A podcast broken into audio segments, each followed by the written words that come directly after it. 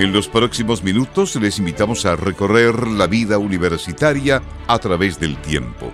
Un reencuentro con los exalumnos, un regreso al barrio universitario, un retorno al alma mater. Un espacio presentado por Alumni UDEC en conjunto con Radio Universidad de Concepción, con la conducción de Cristian Martínez.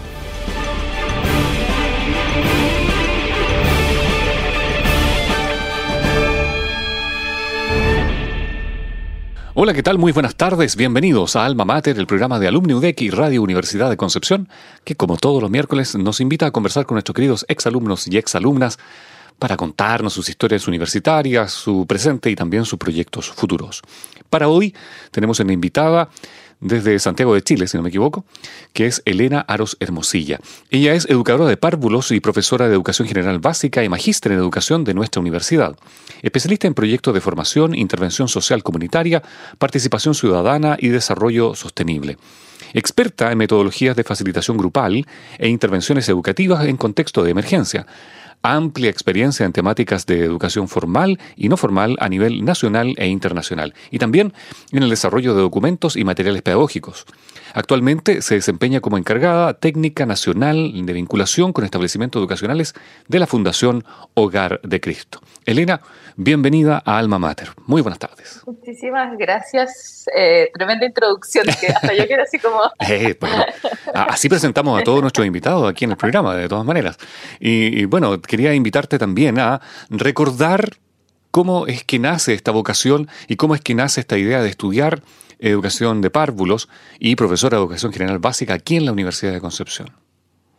Ah, mírame, cuando me hicieron la invitación al programa tuve que hacer este ejercicio como de tantos años para atrás. no tantos. Eh, recuerdo que, eh, para ser sincera, no sé si lo tenía tan claro saliendo del colegio. Para ser muy sincera, tuve la suerte que en la media, tercero, cuarto medio, fui hasta de las casas abiertas. Sí. Que todavía existe, ¿no? Sí, sí, por supuesto. se, llama, se llama Puertas Abiertas ahora aquí en la Puertas Abiertas. En esa época de casas abiertas nos llevaron a la UDEC. Uno estando en Concepción, hoy día yo trabajo y yo en diferentes ciudades, pero uno está en Concepción, no piensa mucho en emigrar. Tenemos tan buenas casas de estudio. Yo creo que el mundo escolar y universitario en, en Concepción es maravilloso. Sí, sí. Bueno, y fui eh, a educación parvularia. Y me llevaron al jardín que estaba ahí antes, al lado donde está como forestal. Antes los 10 se acababa la biblioteca, un poquito más las aulas nada más. Al Cedín. Y había un jardín al Cedín, tal cual. Y tuve una experiencia y me encantó. Me llamó la atención y lo puse como entre las cosas que me gustaría estudiar. Y cuando postulé, en, yo di la PA. Eh, yo también, así que confesémoslo, yo también. confesémonos. Eh, me fue bien, me fue bien y pude postular primero educación eh, parvularia. Eh, quedé súper bien en el ranking para entrar. Y tuve la suerte, que hoy día no existe, yo creo que era una, una tremenda propuesta, y que en aquella época em, la Facultad de Educación tenía un programa que se llamaba Carreras de la Infancia. Sí, exactamente. Eh, bueno, y carreras de la infancia, para los que no saben, porque después ya nos fuimos más al área de las especializaciones, eh, hacía que aquellos que entraban a parvularia, básica y diferencial, era como un plan común. Entonces los dos primeros años, forzadamente teníamos que pasar por las tres carreras, siempre más con un sello y tutoría de aquella por la que entraste, en mi caso educación parvularia. Exacto. Entonces efectivamente pasé esa experiencia, como el primer semestre pasábamos por las tres carreras, el segundo semestre solo tu carrera de origen, y el segundo año no pasabas por tu carrera de origen y tenías que pasar un semestre en básica y un semestre, en mi caso, en diferencial. Y los mejores puntajes de cada, de, de cada una de las carreras podían postular a esto de la doble titulación. Ah, ya, ya. Entonces yo tuve la opción, yo digo, es un pacto con el diablo, así, porque eh, si te sacabas un 7 en una carrera, pero la otra la reprobabas, reprobabas las dos carreras. Oh.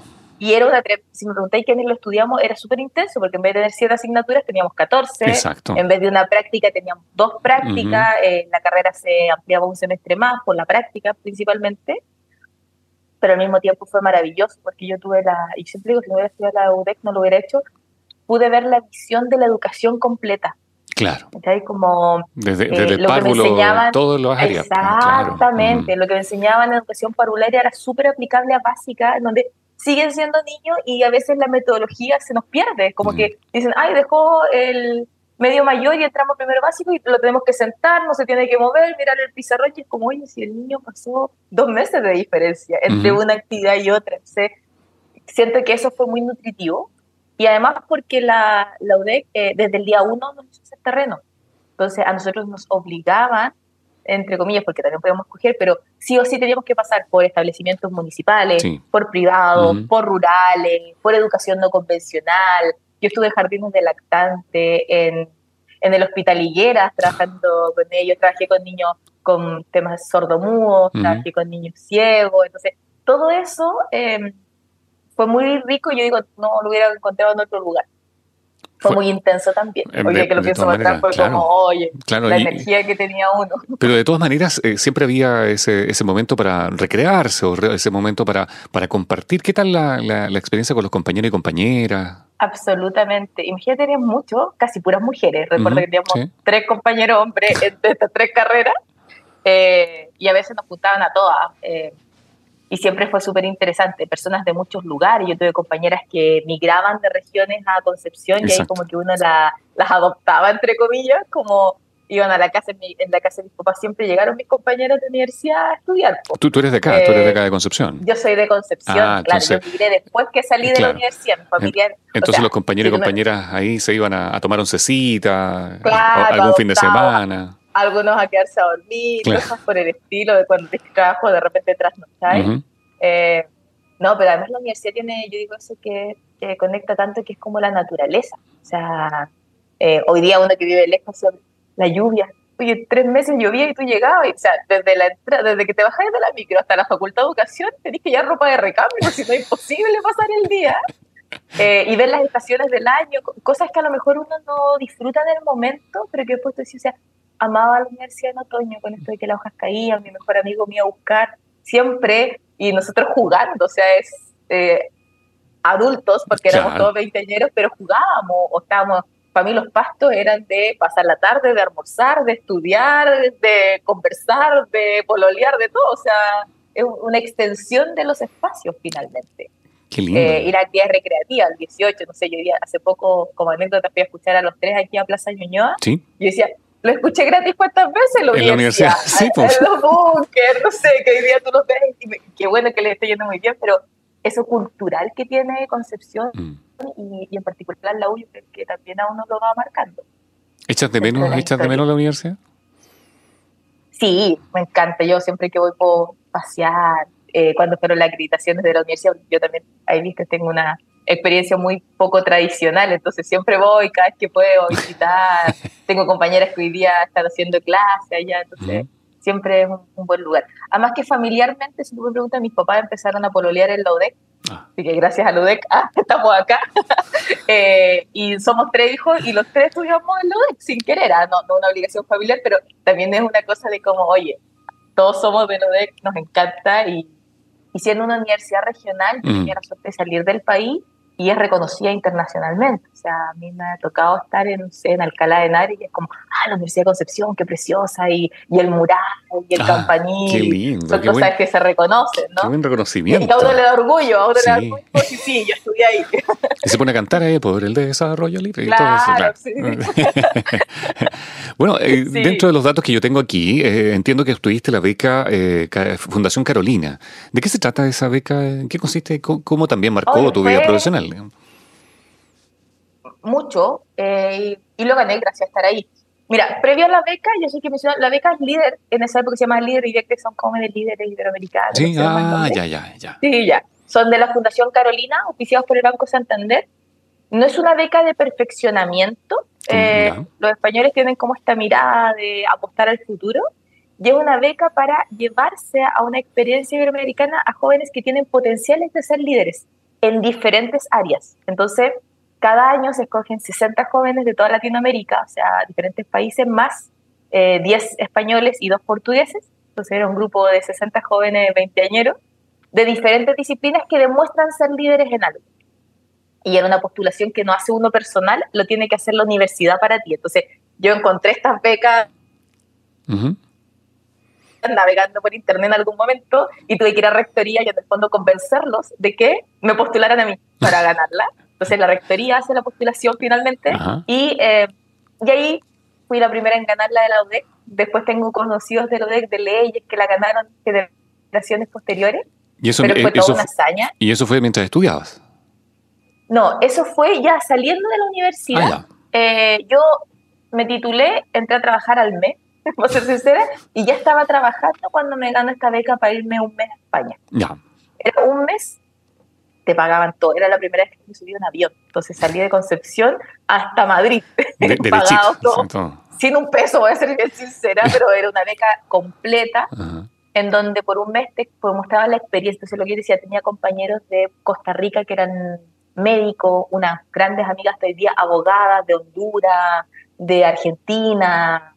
En Chile lo habían ganado chicos de Santiago, una chica de Punta Arenas, pero bioquímicos, abogados, eh, gente de arte de Colombia, mucha gente como eh, gestores culturales Mm. fue muy interesante. Yo digo, siempre digo, gracias a eso conocí Latinoamérica con sus personas.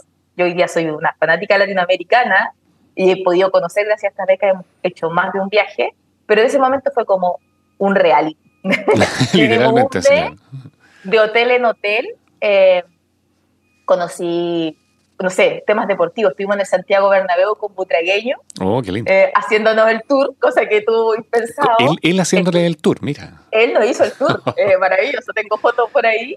Eh, estuvimos con el príncipe Felipe antes que fuera rey, ya casado, cuando Leticia estaba esperando a su primera hija. Cosas que tú decís como, ¿en qué momento estuve aquí? Bueno, la UDEC me dio la oportunidad, creyó en mí en ese instante, Ujú. lo convencí con mi trayectoria también y me pude ganar estas becas que tenían mucho cultural, pero también mucho deportivo y mucho de amistad.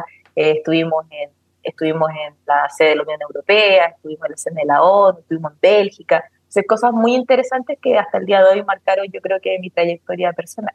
Qué Y eso me lo gané porque me, me dejó hacer mi práctica profesional no convencional. Entonces, yo siempre he trabajado en el tema social, pero Ujú. yo hice mi práctica en el Museo Mapuche. Y eso fue lo que a las personas de las becas líderes le llamó la atención, que, que era distinto, ¿sí? que había un rescate cultural finalmente en esto Claro. de la educación. Qué, qué bien, qué, qué buen, qué buen dato histórico prácticamente eso. ¿ah? Sí, Y, y bueno, no, tú decías, tú decías que ya, ok, terminaste la universidad, te pusiste a trabajar, te fuiste un mes a, a- a España y alrededores. ¿Y, y cómo siguió tu trayectoria profesional? mutando mucho. Eh, como te decía, estudié las dos carreras, entonces eh, también está esto de que podría hacer ambas y siempre hay un poco decidir, ¿no? Como en qué vamos. Yo vuelvo de las becas, seguí trabajando en ese instante en rural, hice clases de quinto octavo, eh, hasta el día de hoy hablo con estudiantes, ya están titulados, casados, eh, eh, algunos siempre me escriben, treintañeros, o sea, es heavy cuando tú lo miras como, yo sigo igual, yo juro que tengo 20 todavía y digo, ya están todos grandes. Bueno, 25 ya, 25. Ya. Claro. Eh, y en ese proceso de eh, seguir trabajando, me puse a estudiar el magíster Ya. en la universidad, el magíster de educación, si tú me preguntas, y hoy día eh, lo hemos hablado con compañeras, eh, súper exigente, un tremendo, teníamos unos docentes maravillosos de filosofía, eh, estudiamos de precursores de la educación, era muy intenso. Eh, mis carretes del viernes pasaron a ser mesas de estudio, porque el sábado estábamos todo el día en clase Claro, mientras exactamente. trabajábamos. El magíster se pone Y a ahí- trabajar el sábado. Intenso, claro. Y ahí también tuve la oportunidad de entrar a algunos proyectos en la UDEC como a trabajar.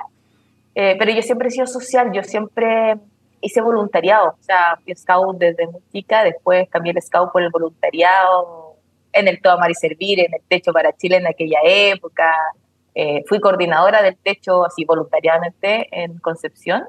Y de hecho ahí también me ayudaron los, los profes, porque yo me acuerdo que yo coordinaba educación y mis profes de la UDEC, en la facultad, me prestaban sala los sábados y yo conseguía capacitaciones para mis compañeros voluntarios. Entonces tenía la profe de arte enseñándole a los chiquillos, al, no sé, las, las profes de matemática, al profe Gonzalo, nos hacían clases gratis como para hacer buenas intervenciones educativas.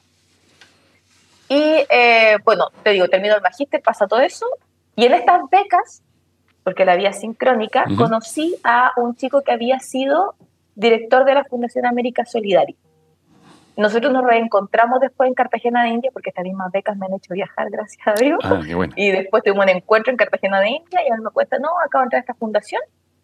Googleé la fundación, postulé a la fundación y estaba entrando a trabajar a la UDEC y me llaman para ofrecerme que me vaya a vivir a República Dominicana.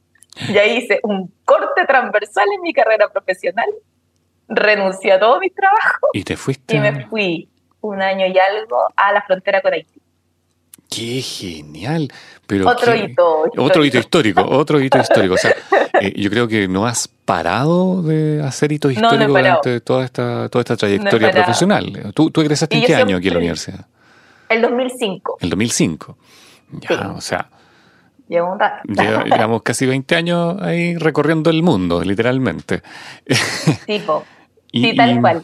Y, la... y ahí fue bacán porque encontré la educación también en estos sectores. Yo me fui como voluntaria profesional.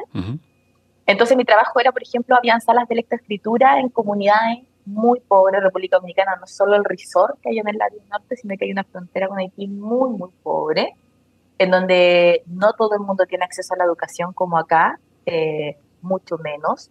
Y en verdad eran los colegios de los 50 o 40 en Chile, o sea, yo tenía, mis clases eran bajo un árbol y la profe era una persona de la comunidad que cuidaba a los niños mientras el resto trabajaba. Entonces fue una época bien intensa en donde el, el rescate de la educación se ve de otra forma. Mm. Eh, entonces nuestra labor era gestionar materiales, trabajaba para el obispado en esa época y me iba a perder a unos campos, unas lomas.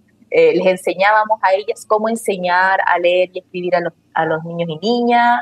Eh, construimos muchas ludotecas educativas. Alguna vez incluso hablé con la ex jefa de carrera, la Carolyn, que hoy ya está en otras funciones lo de hacer ludotecas allá.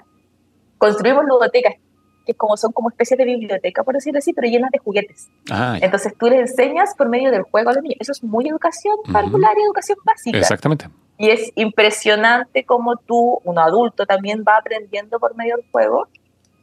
Bueno, ahí tuve un año bien transformador eh, y ahí vuelvo a Concepción, vuelvo a Chile, eh, duré un mes en Conce y me ofrecieron hacerme cargo de eh, la coordinación de los servicios país, pero en el norte de Chile. Y ahí me fui a vivir a Atacama. Oh, otra vez, otro, otro hito ya. Otro hito, y ahí mezclé, y es lo que creo que he hecho los últimos años, igual después he entrado y salido a la educación formal, ¿Sí?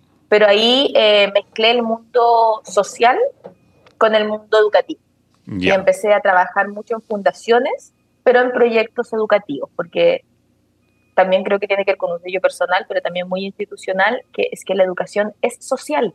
Sí. Eh, hoy día hemos perdido a veces un poco y pensamos que la educación es esta institución llamada colegio, liceo, como quiera, y que la educación se tiene que hacer ahí, en el aula, eh, de una manera muy tradicional. Yo te puedo decir que mi experiencia como estudiante de la UDEC era que a nosotros nos sacaban a terreno, teníamos que ir a rural, eh, los certámenes de matemáticas no eran en un lápiz y papel en un responder, era traer a un jardín infantil y hacer una experiencia educativa y ver ahí con niños reales si eso funcionaba o no. Entonces, em, cuando yo digo, la educación está en todo, nosotros somos docentes siempre. Si yo soy docente en una, en una estación educativa, pero también debajo de un árbol, también en una charla educativa, también en un voluntariado. Y hoy día la educación, y aquí me veo con mi speech social, eh, siento que muchos sobreintervienen en el sistema educativo. O sea, ya nos acostumbramos a ver psicólogos en los colegios, que me parece perfecto porque la educación emocional y psicológica es importante. Tenemos trabajadores sociales dentro de los colegios, pero no tenemos pedagogos fuera, en la sociedad. Y creo que es súper importante tener pedagogos en la sociedad, en una empresa, en cualquier lugar, alguien que sepa enseñar es clave para que como sociedad podamos surgir. porque, Tú, yo, tú, puedo saber mucho, pero si no sé enseñarlo, no puedo traspasar eso, esa eso, eso nos pasa Eso nos pasa a veces. Yo, yo también soy profesor acá en la universidad. y, mira. Y, y, afuera, claro, uno tiene, tiende a ser tiende a, irse con el traje de profesor eh, a veces y se da cuenta que hay otras personas que teniendo el conocimiento, teniendo una gran, una vasta experiencia incluso, no saben transmitir eso. Y eso es como que hay que enseñar a, enseñar eh, a los demás. Hay que enseñar a enseñar, es todo un talento. Hoy día el docente no es esa imagen que tiene que saberlo todo. Hoy día la información está a la mano. Pero el arte de que esa información se, se transforme en conocimiento es, finalmente lo que nos convoca, ¿no? Y mm, bueno, estamos con eh, Elena Aros Hermosilla, educadora de párvulos, profesora de educación general básica y magíster en educación de nuestra casa de estudios. Y yo iba a preguntar mm, eh, todo lo, que has dicho yo iba a preguntarlo ya, así que creo que has avanzado muy bien en, esta, en esta conversación. Y em, bueno, ya nos dijiste que para ti el voluntariado es parte de tu vida, ser voluntaria en muchas cosas ha sido parte de tu vida. Y, pero ahora, ¿qué le recomiendas a los y las estudiantes de la Universidad de Concepción eh, y que son de educación? Eh, eso que tú dices de enseñar a enseñar. Pero ¿qué más le puedes decir a estos estudiantes? Yo creo que hay que mirar fuera de la caja. A veces, eh, y por experiencia personal también, de repente no...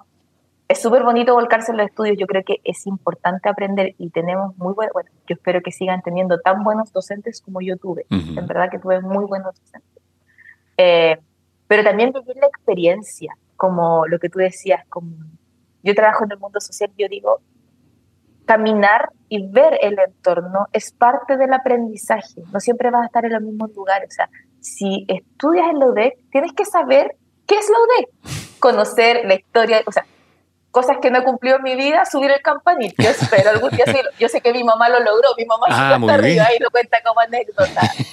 Pero es como, bueno, ¿cuál es la historia de la UDEC? ¿Cuál es la historia del el arco? ¿Cuál es la historia de los campos?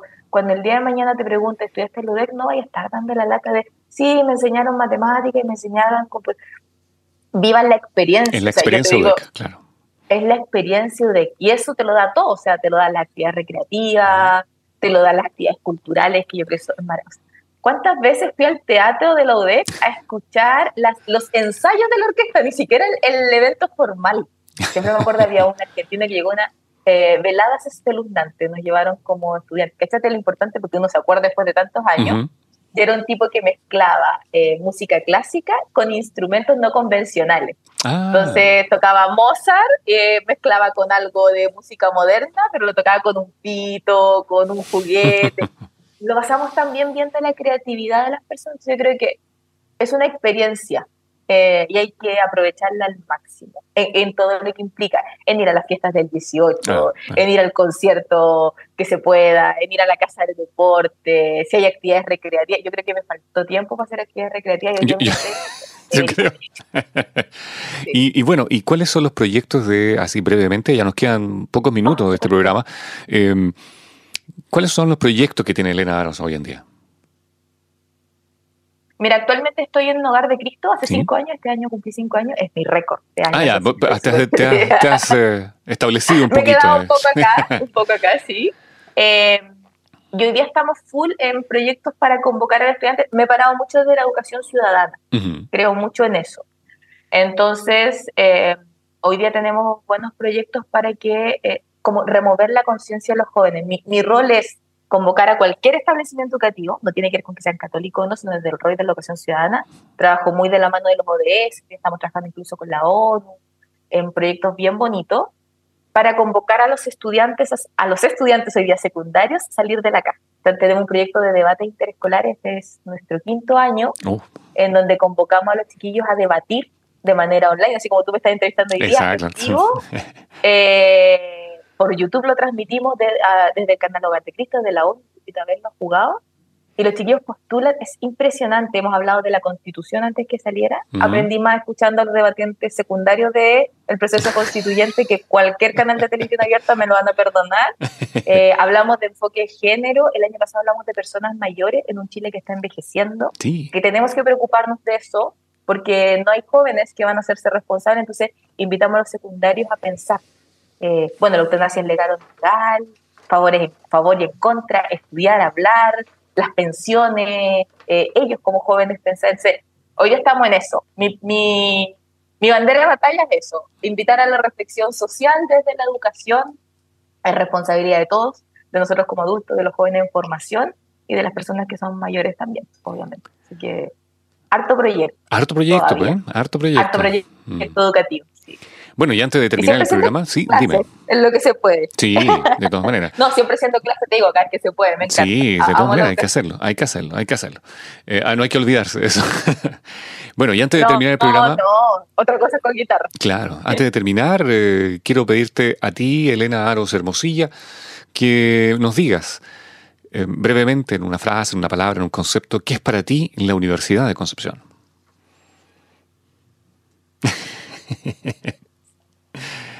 La UDEC, Oh, es que son muchas cosas, pero yo creo que lo de que en sí es como un sello de vida. Mm. Es algo que te marca, es algo que te marca. y ojo que yo creo que estudies o no estudies en de siendo penquista por lo menos, es un sello de vida.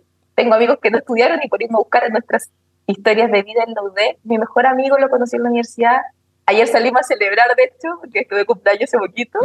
Y, y, hablábamos justo de eso, de todo lo que crecimos y de esta historia de cuando venía a buscar, lo que te digo, caminar, jugar con las hojas. Este patuvo se colaba en las clases de educación parvularia para aprender computación y los profes te lo permiten. O sea, creo que hay una cultura social tan rica en lo de que no es como, no, tú no eres de acá, no puedes entrar. Es una universidad abierta. y yo creo que eso es muy real. ¿Cachai? Como el que no tengamos rejas no tiene que ver solo con ir a los pastos, tiene que ver con la vida de... Nadie te va a decir, ah, no, no estudia en no puede entrar a esta actividad cultural. Mm. No, pues, es comunitario. Yo llevo a mi familia, a mis amigos, paseamos, entonces por yo creo que es un sello de vida, principalmente. Muy bien. Eh, gran reflexión eh, final para Elena Aros Hermosilla. Estamos eh, llegando al final del programa, te agradecemos que nos hayas acompañado el día de hoy. Esperemos que te vaya súper bien en todos tus proyectos y que, bueno, quizás sigan marcando hitos en tu vida eh, educativa eh, y tu vida personal. Así que muchas gracias, por acompañarnos. Que te vaya súper bien. A ti, a ustedes por la invitación. Vale, muchas gracias. Y así llegamos al final del programa Alma Mater del día de hoy. Muchas gracias por acompañarnos. Nos encontramos la próxima semana, ya próximo año para nosotros. y que nos vaya muy bien y nos encontramos con un nuevo invitado o invitada. Hasta la próxima. Hemos removido recuerdos universitarios y hemos conocido la vida de otro miembro de la familia universitaria. Culmina esta edición de Alma Mater, pero nos reuniremos en el próximo capítulo para reencontrarnos con la historia y quienes pasaron por las aulas de la Universidad de Concepción es una invitación de Alumni UDEC en conjunto con Radio Universidad de Concepción.